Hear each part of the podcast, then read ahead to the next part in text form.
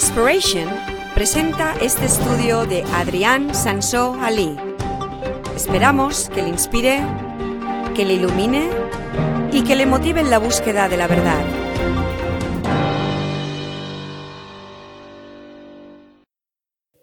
es que el trabajo de un pastor es difícil. Siempre estamos liando, corriendo por todas partes, preparando todo para la Navidad. Y eh, además de ser difícil por esas cosas, el trabajo de un pastor es difícil porque a veces hay que decir la verdad.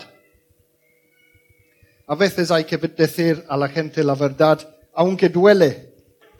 La Biblia dice que tenemos que predicar la verdad con valor y coraje y es mi trabajo para Dios predicar la verdad.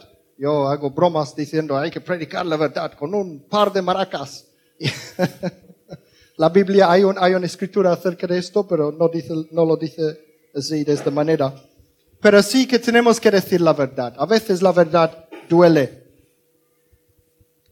Entonces voy a contaros un secreto muy, muy, muy grande, una verdad profunda, una cosa que esta sociedad donde estamos necesitan saber una gran verdad muy, muy, muy profundo. La verdad, aunque duele, es que Papá Noel no existe.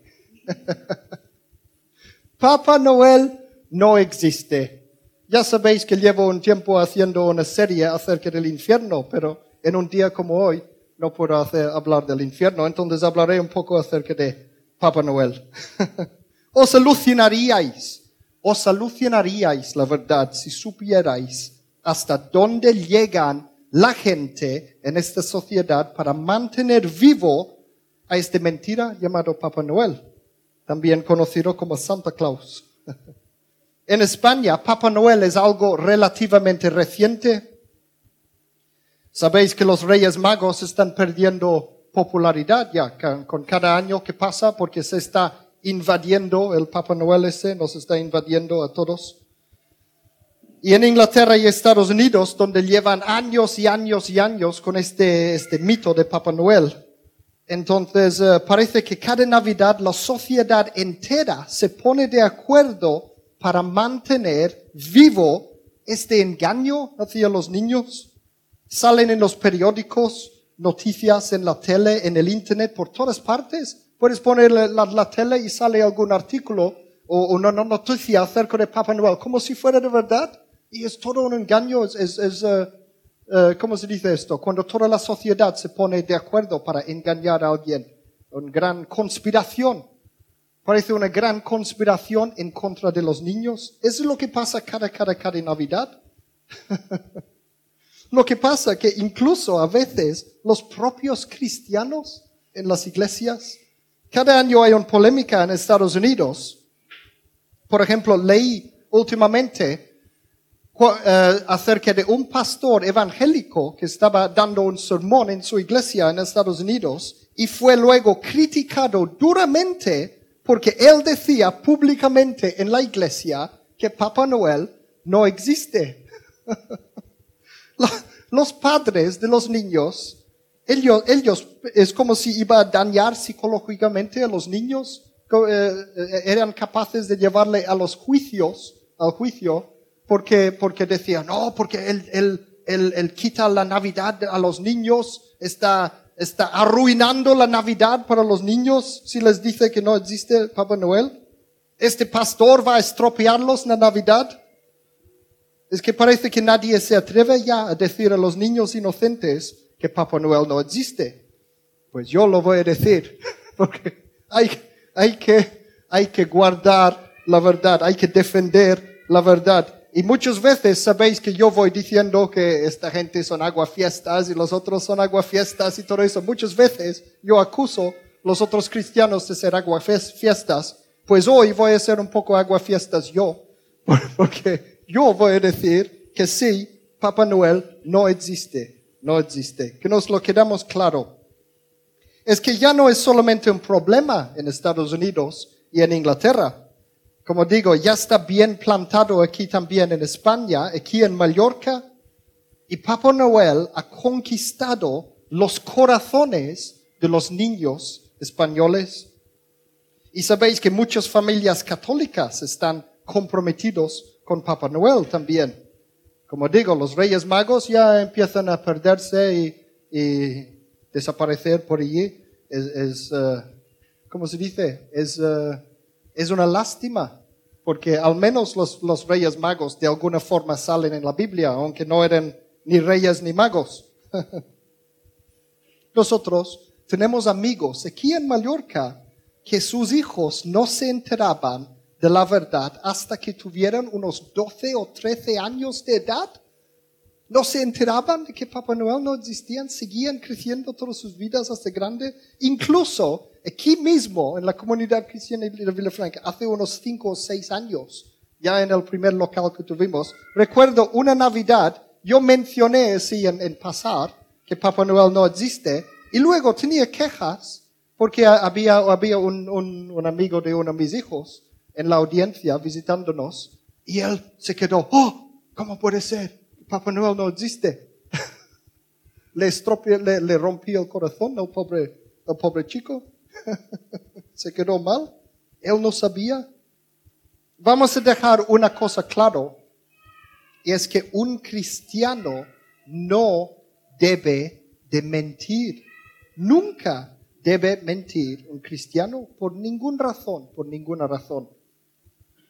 Podemos pelearnos entre nosotros que si, si yo tuviera que, que, mentir para proteger mi familia de que alguien les iba a matar o algo así, a ver si este se puede o no y todo eso, podemos entrar en esas polémicas y todo esto.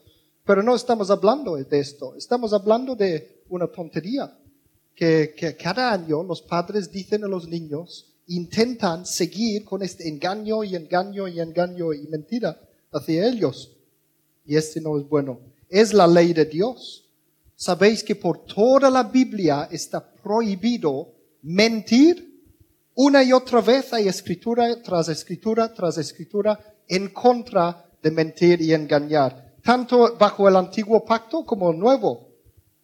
Voy a poneros un ejemplo solamente de una escritura en Proverbios 6, versículos 16 a 19, dice, hay seis cosas que el Señor aborrece y siete que le son detestables.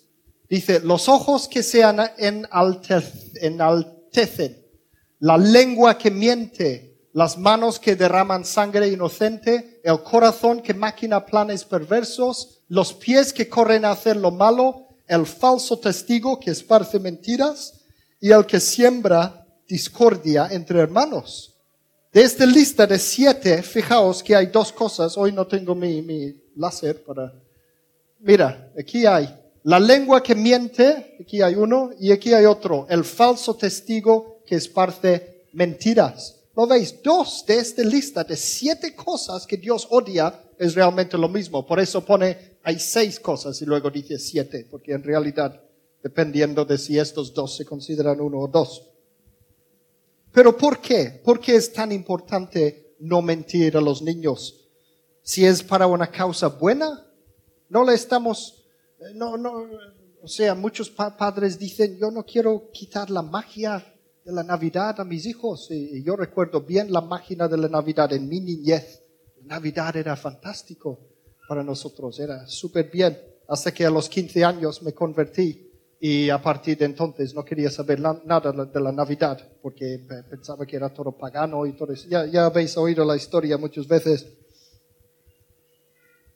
Pero ¿por qué no podemos mentir? Tiene mucho que ver con el mundo de los espíritus y el poder de las palabras. Sabéis que tengo una, una serie llamada El poder de las palabras. Este, no sé, este hace tres o cuatro años ya que di esta serie y eh, no sé si lo tenemos allí atrás, pero intentaré ponerlos, reponerlos otra vez. Porque es muy importante, si tenéis algún, algún duda acerca de ese tema, de por qué no debemos de decir mentiritas de estas pequeñas mentiritas. Esos son los peores, porque nos quitan lo que es nuestro, ¿qué es la palabra? Uh, integridad. Sabéis que cuando obramos en el poder de Dios, nosotros los cristianos, con el Espíritu Santo dentro, cuando nosotros decimos algo, tiene que ser de acuerdo a la verdad de Dios. Yo puedo decir a un, a un, a un espíritu que se vaya de aquí y tiene que ir. Pero si yo, si yo estoy acostumbrado a mentir, si Él, este Espíritu, sabe que yo miento, entonces ya no va a tomar ni los humanos, ni, ni el, en el mundo de los espíritus nos toman en serio lo que decimos si estamos acostumbrados a mentir. Por eso es pecado mentir. Entonces, he, contado toda esta historia eh, aquí y os recomiendo que lo escucháis en Inspiration y en el Internet. Y si no, me, habláis y yo os dejo las CDs de esto para que lo escuchado. Es larga historia y ya lo he contado. Hoy basta decir que mentir y engañar es un pecado. Y este, desgraciadamente, es lo que hacen millones de personas cada Navidad con la idea de que, bueno, ese es bueno para los niños. Con buenas intenciones, esto sí. Lo que pasa es que a los niños les enseñan que Dios y Jesús existen aunque no pueden verles.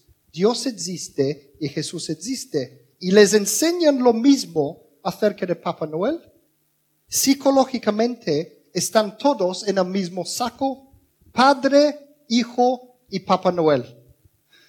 Y cuando descubren que uno no es de verdad, entonces, ¿qué hace esto para la fe de ellos? Los psicólogos dicen que tiene mucho que ver una cosa con la otra.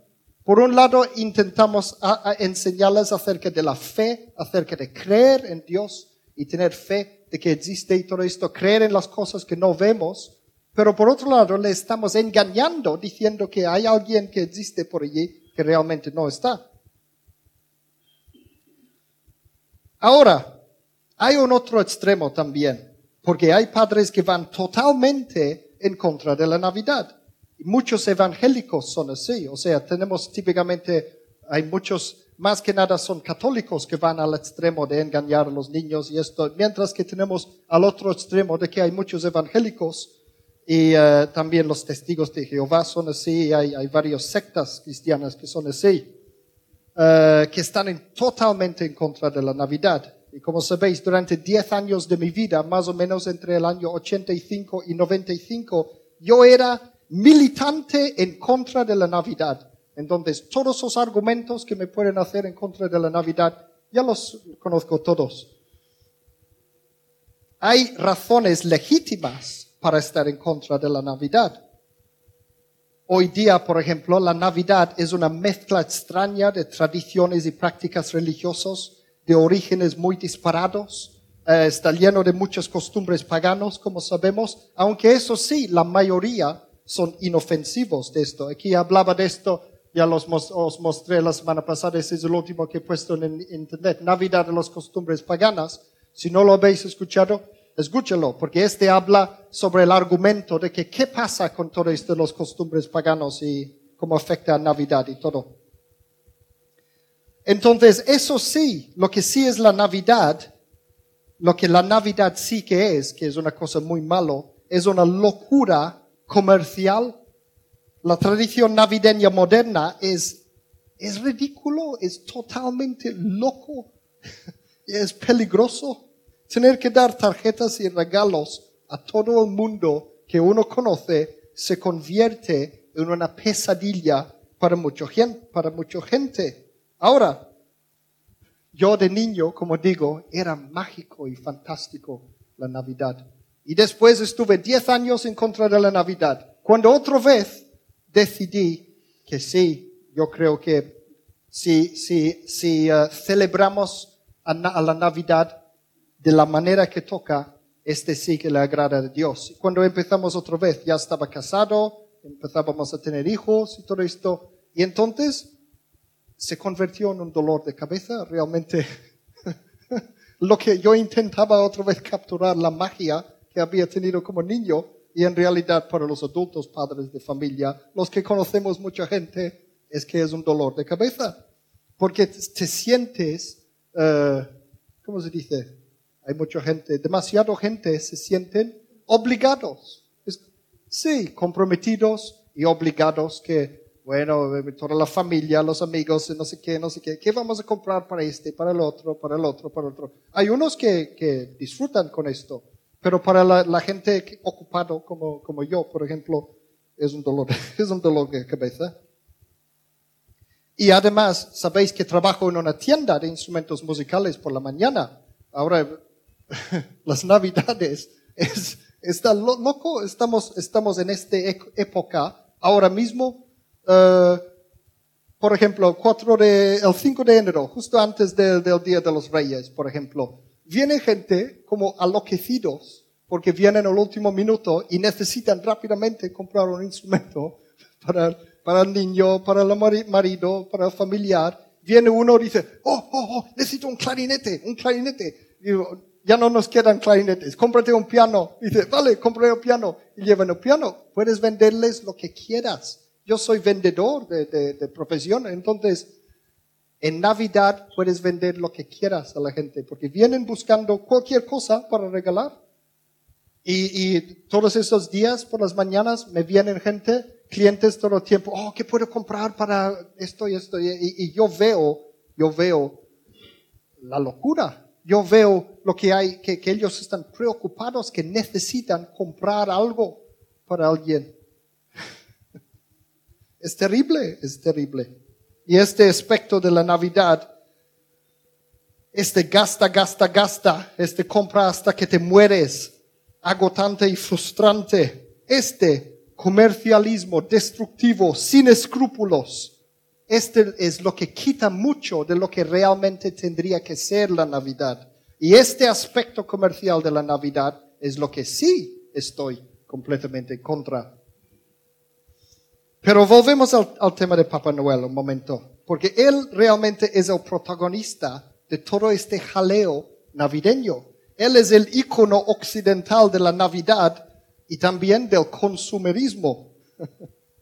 y ahora él es el verdadero protagonista de Navidad en lugar que Jesucristo. Esa es la lástima. Y por eso Papá Noel tiene mala fama en el mundo cristiano. Pero antes de darle toda la culpa al pobre Papá Noel, antes de matar al gordo ese, pensemos, pensemos un momento, porque en medio de la polémica están los pobres niños inocentes, la magia que ellos quieren de la Navidad. El otro día me quedé con la duda a ver si era de verdad Papá Noel o no, porque estaba tocando una noche la semana pasada en un hotel de estos de lujo, de lujo allí en el Golf de Santa Ponza. Y, eh, y había como una fiesta de Navidad, estaba tocando allí. Y, eh, y en el descanso, pues tenía que ir al baño. Entonces voy por un corredor, bueno, un sitio lejos de todo el jaleo y estaba de- des- desierto. No había nadie. Un sitio donde no hay nadie, en el hotel. Eh, estamos en, en el invierno por la noche y voy por el pasillo y allí había una, como una estatua, un muñeco de Papá Noel, más o menos de esta altura, dos tercios, bueno, como niño. Papá Noel. Yo pasaba, bueno, bonito Papá Noel y tal. Voy al baño. Y luego, a la vuelta, escucho un, un ruido, ting, ting, ting, como las campanillas de Navidad. Y yo pensaba, el Papá Noel se ha cobrado vida. como en esas películas de horror. Entonces me asomé allí para ver qué pasa con este Papá Noel que se ha cobrado vida. Y miro, y sab- ¿sabéis qué, qué vi? Una niña, una niña agarrada al Papá Noel, abrazándole con todo su alma.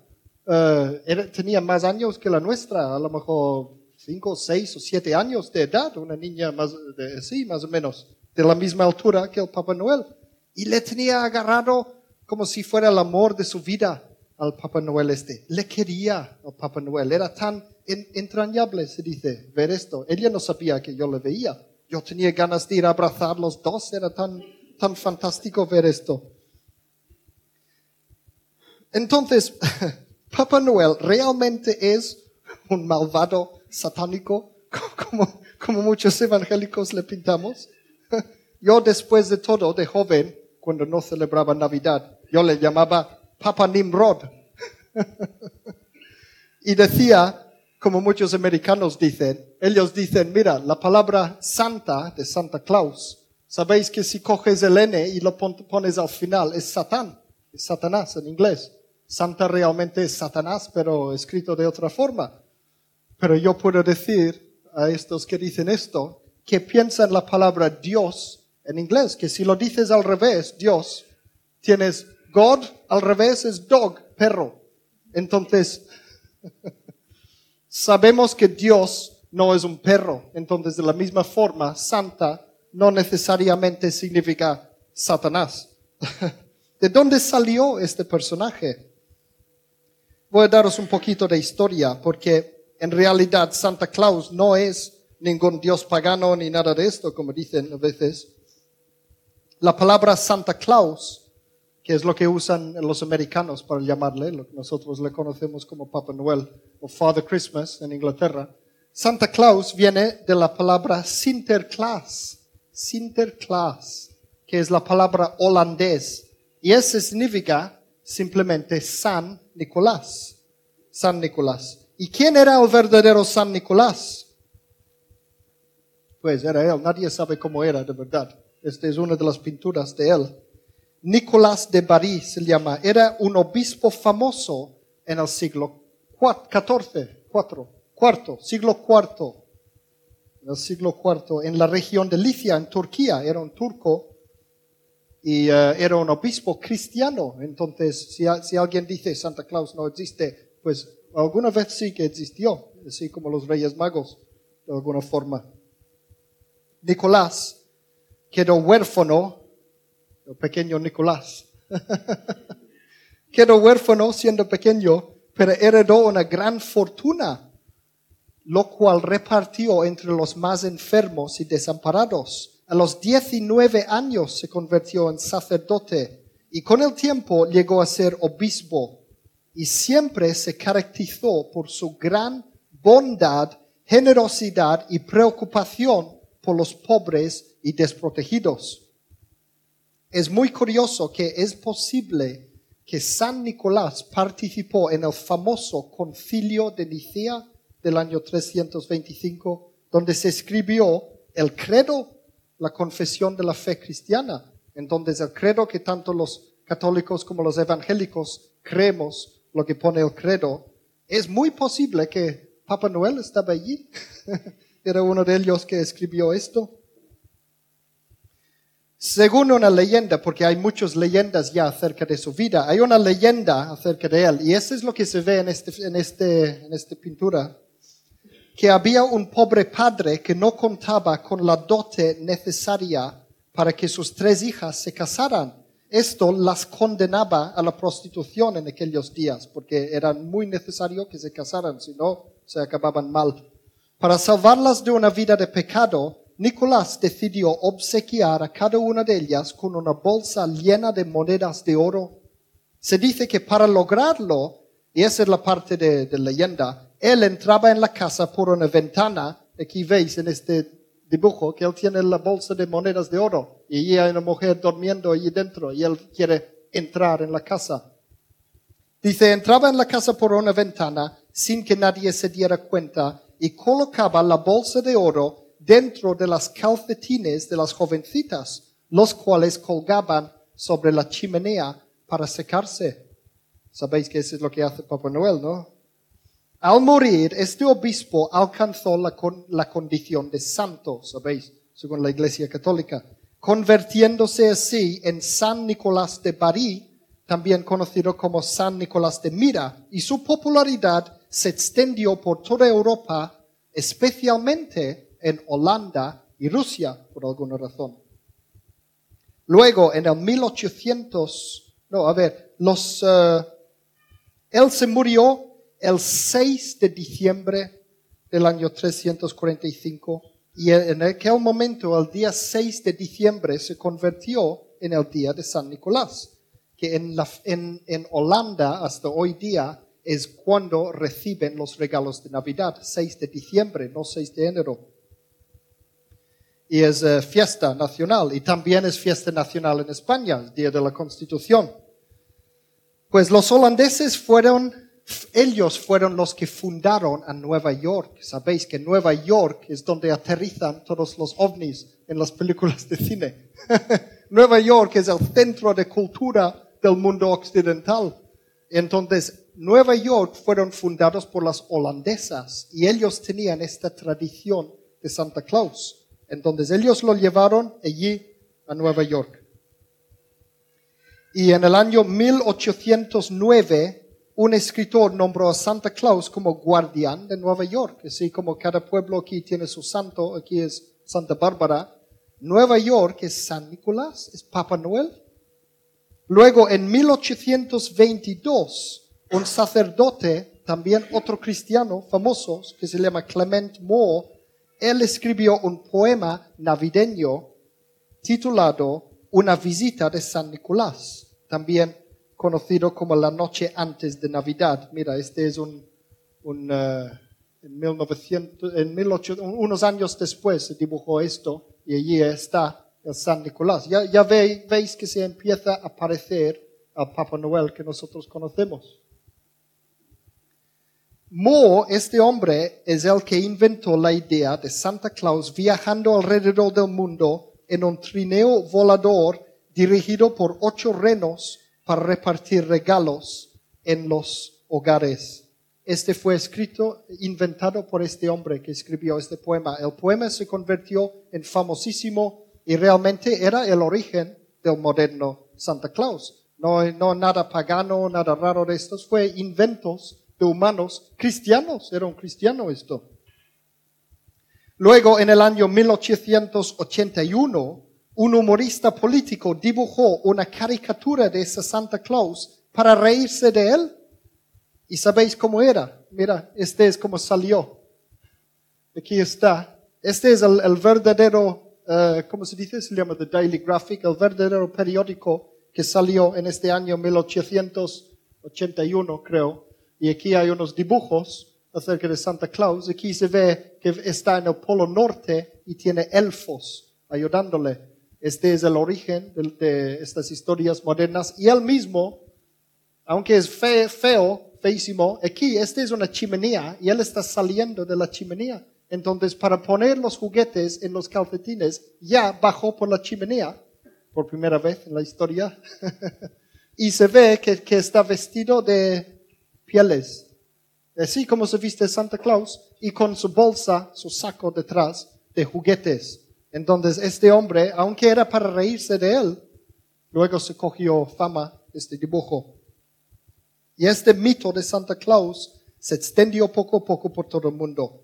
Pero poco a poco también a lo largo de la historia dejó de ser ya una figura, un personaje religioso cada vez Santa Claus era más secular. Entonces, originalmente Santa Claus, San Nicolás, era un cristiano, era un cristiano. Y Papa Noel, poco a poco, dejó de ser cristiano. Tenemos que predicarle acerca de Jesús. Le esperaremos el, el Nochebuena cuando llega. Le predicaremos otra vez acerca de Jesús. Pues nada, eh, hay diferentes lugares en el mundo que tenían diferentes versiones de Él. A veces muy feo como esto, a veces parecía un elfo, a veces se vestía de verde, de, todo tipo de cosas. Elfos, duendes, todo tipo de versiones diferentes. Pero en los tiempos modernos, los verdaderos culpables de popularizar a Santa Claus fue las grandes empresas, los que quieren vender. Ellos quieren que compramos muchas cosas de sus tiendas, entonces son ellos, los grandes tiendas, que, promocionan esta imagen cada año de Papá Noel como el centro de todo este comercialismo. Él trae los juguetes para los niños, hacen que los niños creen esto y entonces los pobres padres tenemos que ir a comprar, ya que Papá Noel no existe de verdad. Somos nosotros que tenemos que comprar todos esos juguetes que los niños están esperando porque ellos creen en Papá Noel. El Papá Noel moderno, este gordo que parece medio borracho, visto, vestido de rojo y blanco, fue inventado en 1931. ¿Sabéis quién le inventó? La compañía Coca-Cola, la grande empresa. ¿Veis? Esta es la primera vez que el Papa Noel salió moderno, 1931. Ese es el Papa Noel que conocemos. Lo bueno es que realmente no es un borracho, porque lo que bebe es Coca-Cola, no bebe alcohol. Siempre está, a mí me pasa lo mismo cuando bebo demasiado Coca-Cola, si voy a tocar en un lugar. Parezco medio borracho con la Coca-Cola. Pues no, eh, él bebe Coca-Cola porque lo inventó la compañía Coca-Cola. Ya veis que son los colores de Coca-Cola lo que lleva Papá Noel. Fue un artista que se llama Haddon Sundblom. Y Haddon Sundblom tenía tanto éxito con esto que dibujó para Coca-Cola en 1931 que durante más de 30 años después el mismo artista pintaba cada, cada Navidad nuevas pinturas de Papá Noel, así tal cual, para Coca-Cola, hasta el 1964. Todos esos años, cada Navidad salían los anuncios de Coca-Cola con este Papá Noel, que ahora toda la sociedad cree que este es el Papá Noel, el que viene a traer los juguetes. Vale. Lo bueno, hay algunas cosas buenas de Papá Noel. Primero, Papá Noel representa la bondad y la generosidad y de cierta manera nos invita a compartir y dar amor a los demás en esta temporada, sobre todo los niños y desamparados. Y eso sí que es algo que no se debe quedar en la leyenda. Este sí que es algo que debemos, traerlo a la realidad. Sabéis que los ONGs en las Navidades son cuando hacen más trabajo para los pobres. Y eso es porque la gente en la cultura se vuelven más generosos en Navidad. Y, y, veis, siempre están los anuncios, los ONGs, ayuda a los pobres esta Navidad y todo esto. Y mucha gente lo hacen. Y hacen mucho bondad en la Navidad. Siempre oímos la parte mala en las noticias. Lo, claro que hay los jóvenes, no los de aquí, los jóvenes de allí fuera. que se aprovechan para ir a emborracharse y ir a locos en sus coches y todo y se, se, se hacen de todo y se mueren en Navidad y, y todo lo maldad que hacen en Navidad. Porque hay gente que busca cualquier excusa para hacer lo malo. No es porque la Navidad es malo, ¿entendéis? Pero también se hace mucho bueno en Navidad. Yo tenía un amigo músico, yo recuerdo un año, hace muchos años ya, tocaba con un, un grupo musical en, en, en los Navidades y uh, uno de ellos era un argentino y, y, y me dijo, por, por, y, intentaré imitar su acento, decía, ¿cómo odio la Navidad? Es que todo el mundo se pone tonto en Navidad, todo el mundo se quiere en Navidad. Entonces lo, lo, odia, lo odiaba, lo odiaba porque todo el mundo se pone tonto con amor y bondad hacia los demás y todos cantan acerca de Jesús y todo tipo de cosas así, se pone todos, ho, ho, ho. Pero si pensamos, si pensamos, ¿no es este exactamente lo que Dios quiere de nosotros? Que seamos felices, que seamos bondadosos, que seamos generosos, que nos queremos los unos a los otros. De verdad, el reino de Dios parecerá que es Navidad cada, día. Cuando estamos en el reino de Dios, con Dios, todo el mundo estarán felices y, y, y, buenos y amables porque es como si fuera Navidad. Entonces, por eso yo encontré aquella niña agarrada a Papá Noel, por lo que este, esto simboliza para esta niña. Y yo no sé qué tipo de vida llega a tener, era un hotel de, de lujo, entonces supongo que no es por falta de dinero, pero eh, un, un niño que ve, ¿cómo se dice? Esperanza en la figura de Papá Noel y todo esto piensa en lo que podemos hacer como esto, un ejemplo para los niños de cómo es Dios. Ojalá que ella hubiera encontrado una estatua de Jesús o algo, aunque no, no, no debemos de adorar las estatuas. Pero imagínate que algo que representaba a Jesús y ella lo agarraba aquí fuerte. Ay, cómo quiero a Jesús. Imaginaros si podemos hacer que los hijos nuestros quieren a Jesús tanto como quieren a Papá Noel. De eso se, trata el, el uh, ¿cómo se dice? Podemos decirles que Dios realmente es como un super Papá Noel. Dios es el verdadero Papá Noel. Papá Noel puede ser un símbolo de lo que realmente es Dios. Mira, uh, aquí tenía otro también de otra foto de Papá Noel, otro de estos dibujos famosos. Allí ya la veis con el sombrero allí y la botella de Coca-Cola. ya veis, consumerismo. Él representa totalmente el consumerismo, pero también tiene sus cosas buenas, como digo. Santiago 1, versículo 16 a 17, dice, ¿quién es el verdadero Papá Noel? Mira, Santiago 1, 16 a 17. Dice, mis queridos hermanos, no os engañéis. Toda buena dádiva y todo don perfecto descienden de lo alto, donde está el Padre que creó las lumbreras celestiales. Toda buena dádiva, todo buen don de Dios, todo regalo de Dios, todo regalo bueno que podemos tener en nuestras vidas viene de Dios. Él es el verdadero Padre, no el Father Christmas, sino el Father God, no el Padre Navidad, que es lo que llaman en inglés Father Christmas. Este el Padre. Dice todo, todo perfecto, don perfecto y buena dádiva descienden de lo alto. No desciende por la chimenea, desciende de lo alto. Y, y fijaos, incluso habla de lumbreras celestes, las estrellas, como si fueran las lucecitas de Navidad. Es Dios quien hace estas cosas y hizo la gran luz esta de la, la gran estrella de Belén cuando, cuando nació Jesús.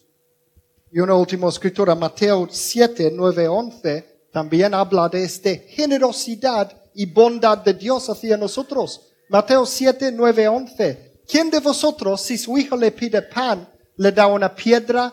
¿O si le pide un pescado, le da una serpiente? Pues si vosotros, aun siendo malos, sabéis dar cosas buenas a vuestros hijos, como en Navidad, por ejemplo, dice, cuánto más vuestro Padre que está en el cielo dará cosas buenas a los que le pidan. Papá Noel puede ser un modelo para los niños, para enseñarles cómo es Dios de verdad.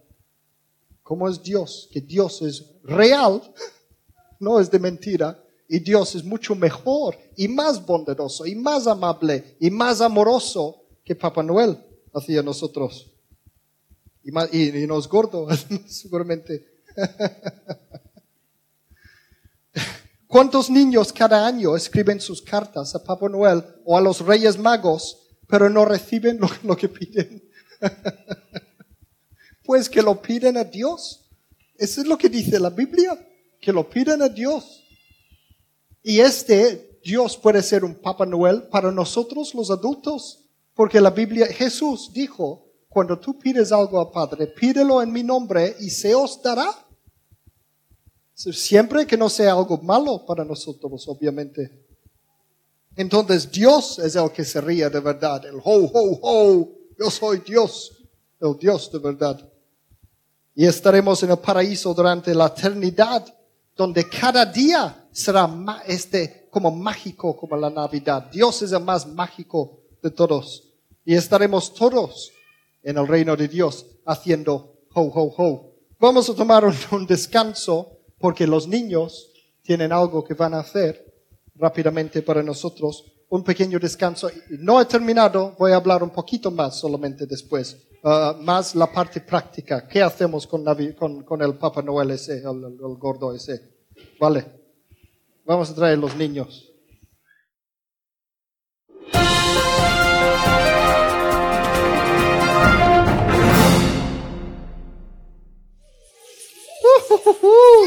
Ho, ho, ho, ho, ho, Hay uno para ti y uno para ti. Vale, solo unos, unas palabras más. Vamos a darles un aplauso.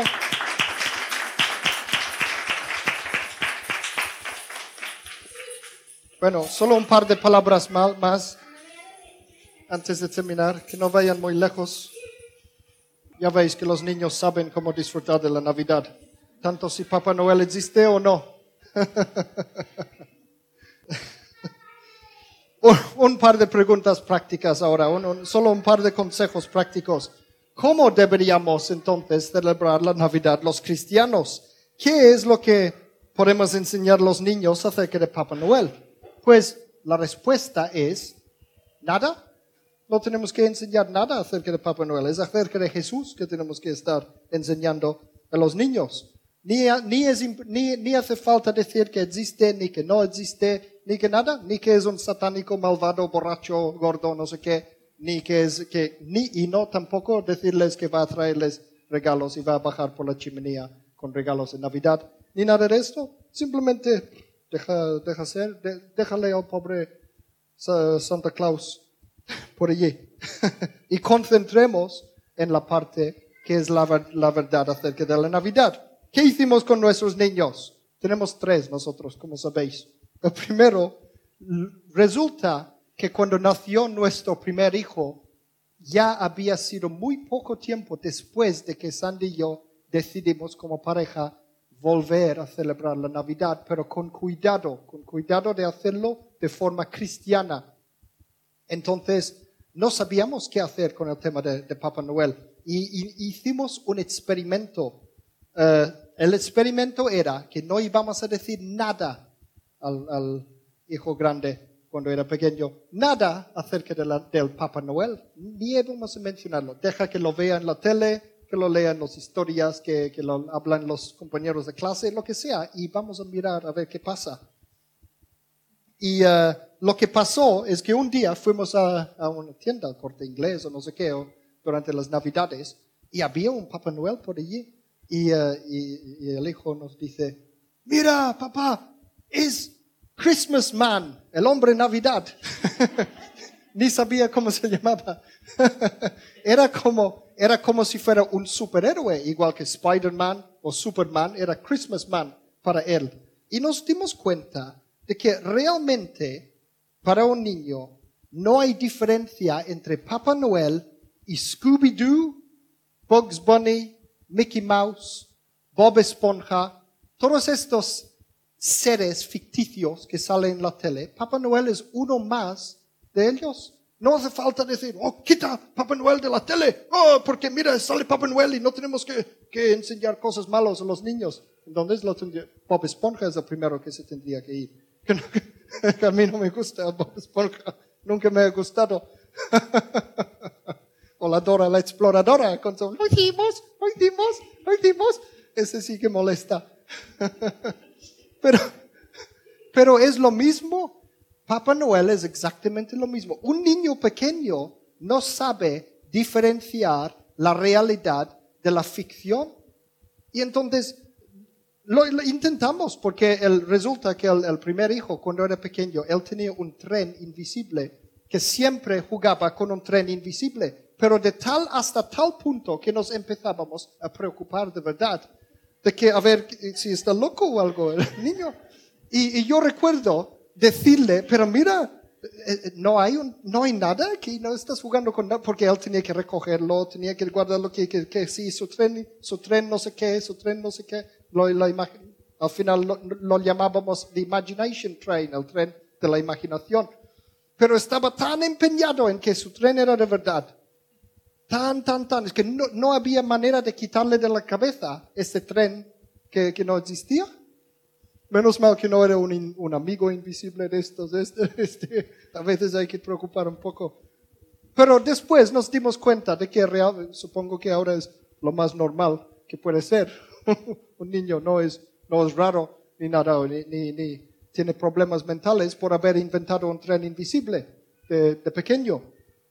Lo mismo pasa con Papá Noel. Es- Está allí y ya está, que piensen lo que quieran. Ya se darán cuenta cuando empiezan a discernir entre lo que es la realidad y la ficción.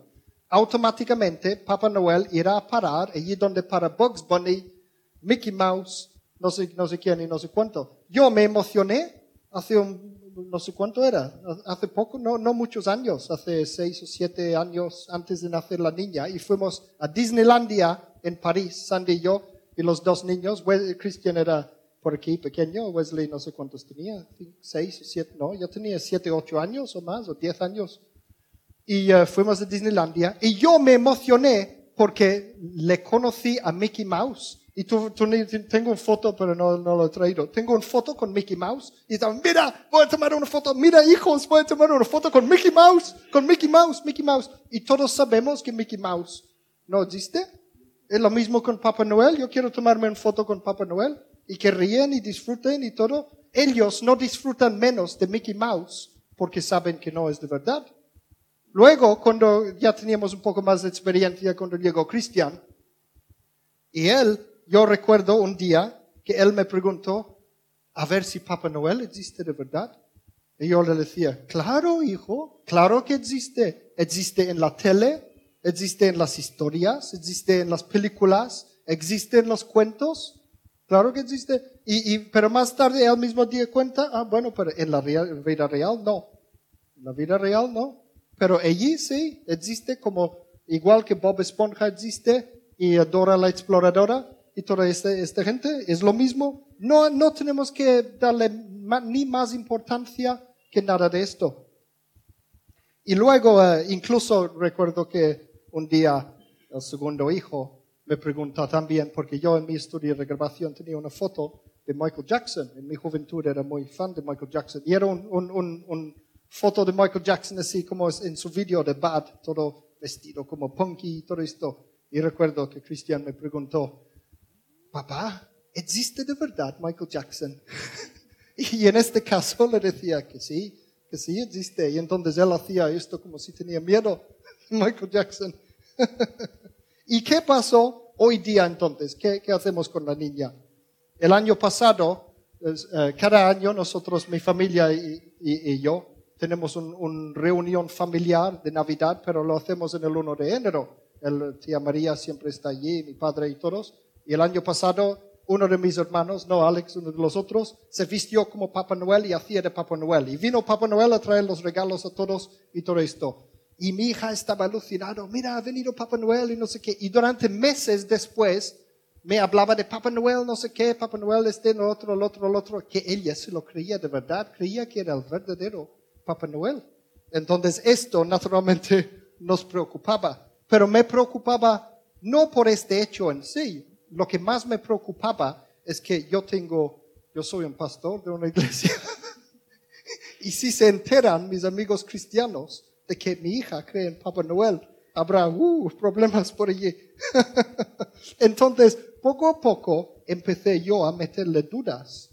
Yo mismo a propósito, porque pensaba, no, eh, a lo mejor se cree demasiado en Papá Noel. Y empecé a decirle, bueno, no es raro que el tío estaba todo el tiempo en el baño y no llegó a conocerle. No, no se parecía mucho al tío Tony, el, el Papá Noel, este, se parecía mucho, no, no sé qué. Y, eh, y ella, ¿no? Ella insistía, no, era el verdadero Papá Noel. Tío Tony estaba en el baño.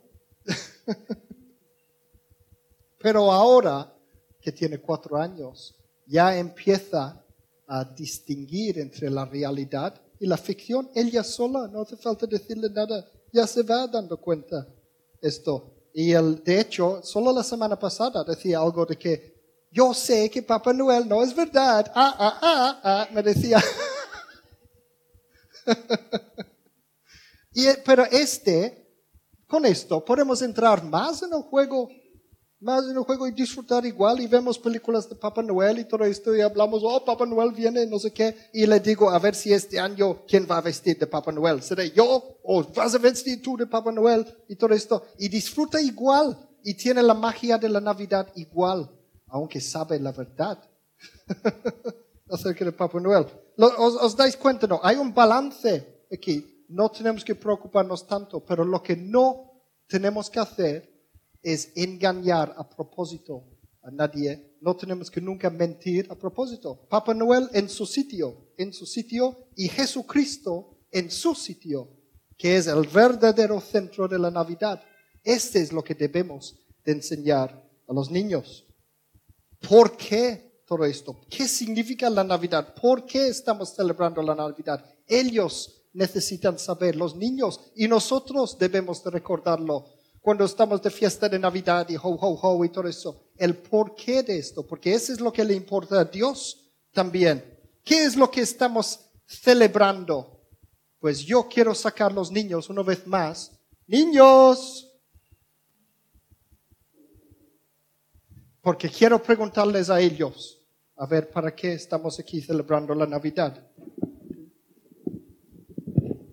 Vamos a preguntarles. Here. ¿Ves? Ya están disfrutando de sus Navidades.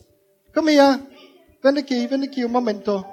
Mira, tengo una pregunta para vosotros. ¿Por qué tenemos esos chocolates hoy? ¿Por qué estamos celebrando la Navidad? ¿Por qué? Why are we celebrating Christmas? You're going to tell me. What? Santa's coming.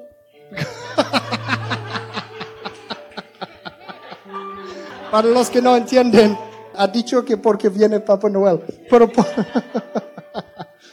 ¿para qué es la Navidad? ¿Para qué es? ¿Sabéis? ¿De quién es el cumpleaños en la Navidad? ¿Quién hace cumpleaños? Eso es lo bueno de los niños. Dice, mío es mi cumpleaños. Whose birthday it is? Es verdad, porque pronto es su cumpleaños, ¿no? Tiene el gran, el gran, gran honor de Jesus. Jesus. Is it Jesus' birthday? Yes. Yes or no? Not here. He's not here. Oh no, he's not. He is here really, but we can't see him. Whose birthday is it? ¿De quién es la, la nav- ¿De quién es el cumpleaños? Jesus. Is it his birthday? Jesus. Yes. Oh, vale. Bueno, al menos saben de qué es el cumpleaños de Jesús.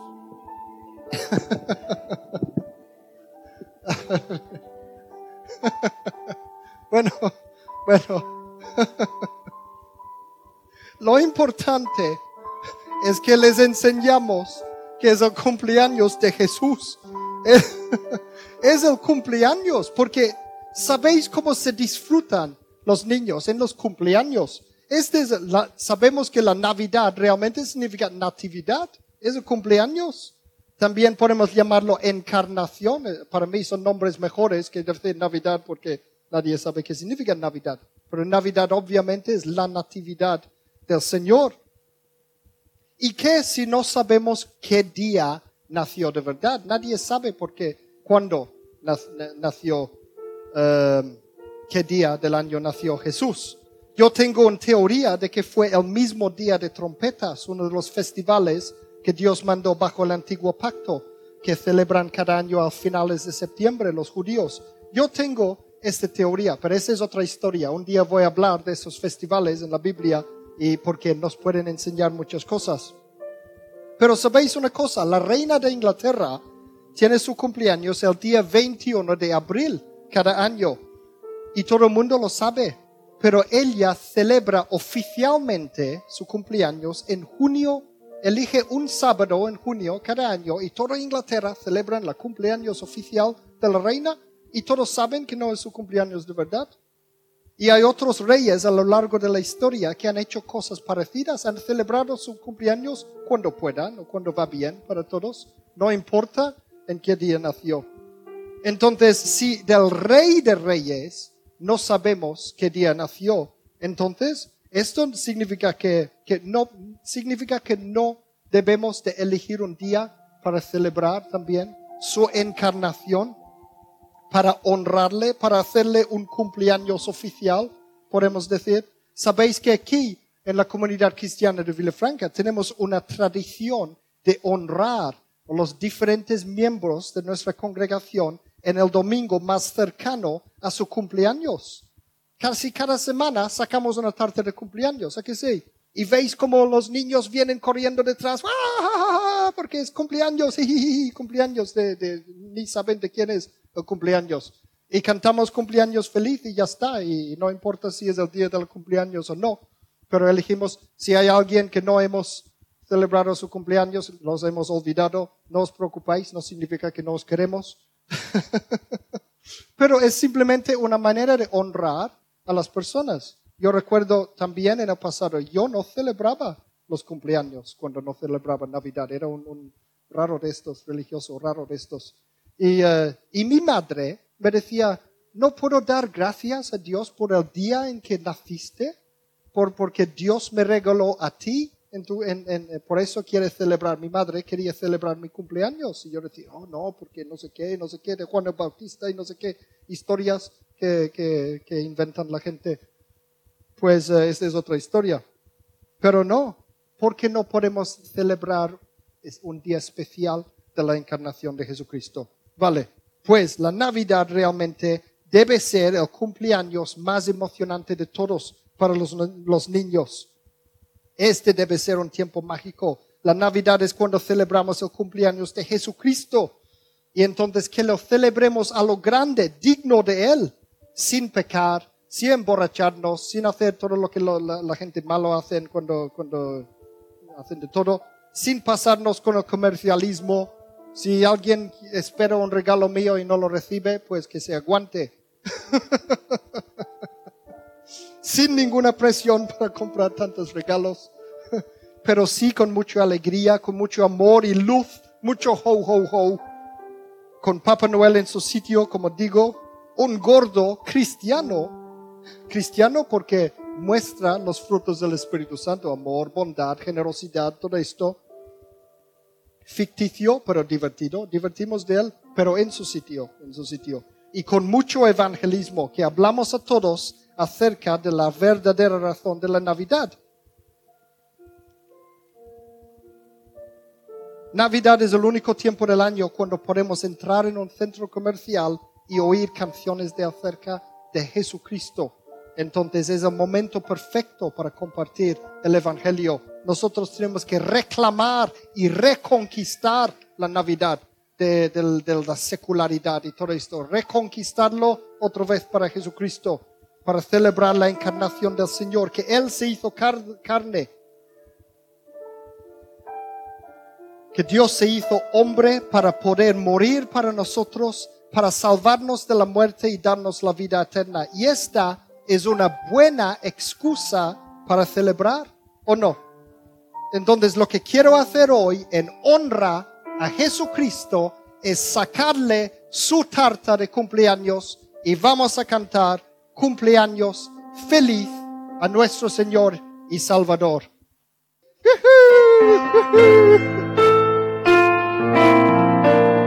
Vamos a cantarle cumpleaños feliz al Señor.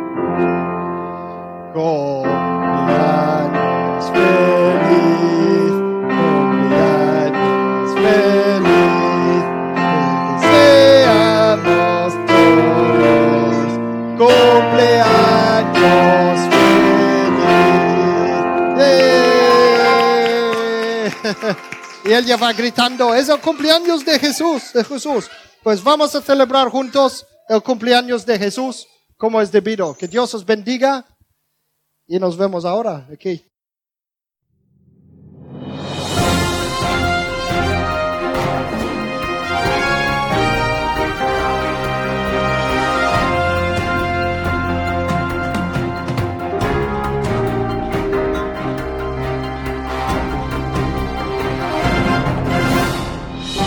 Así concluye este mensaje.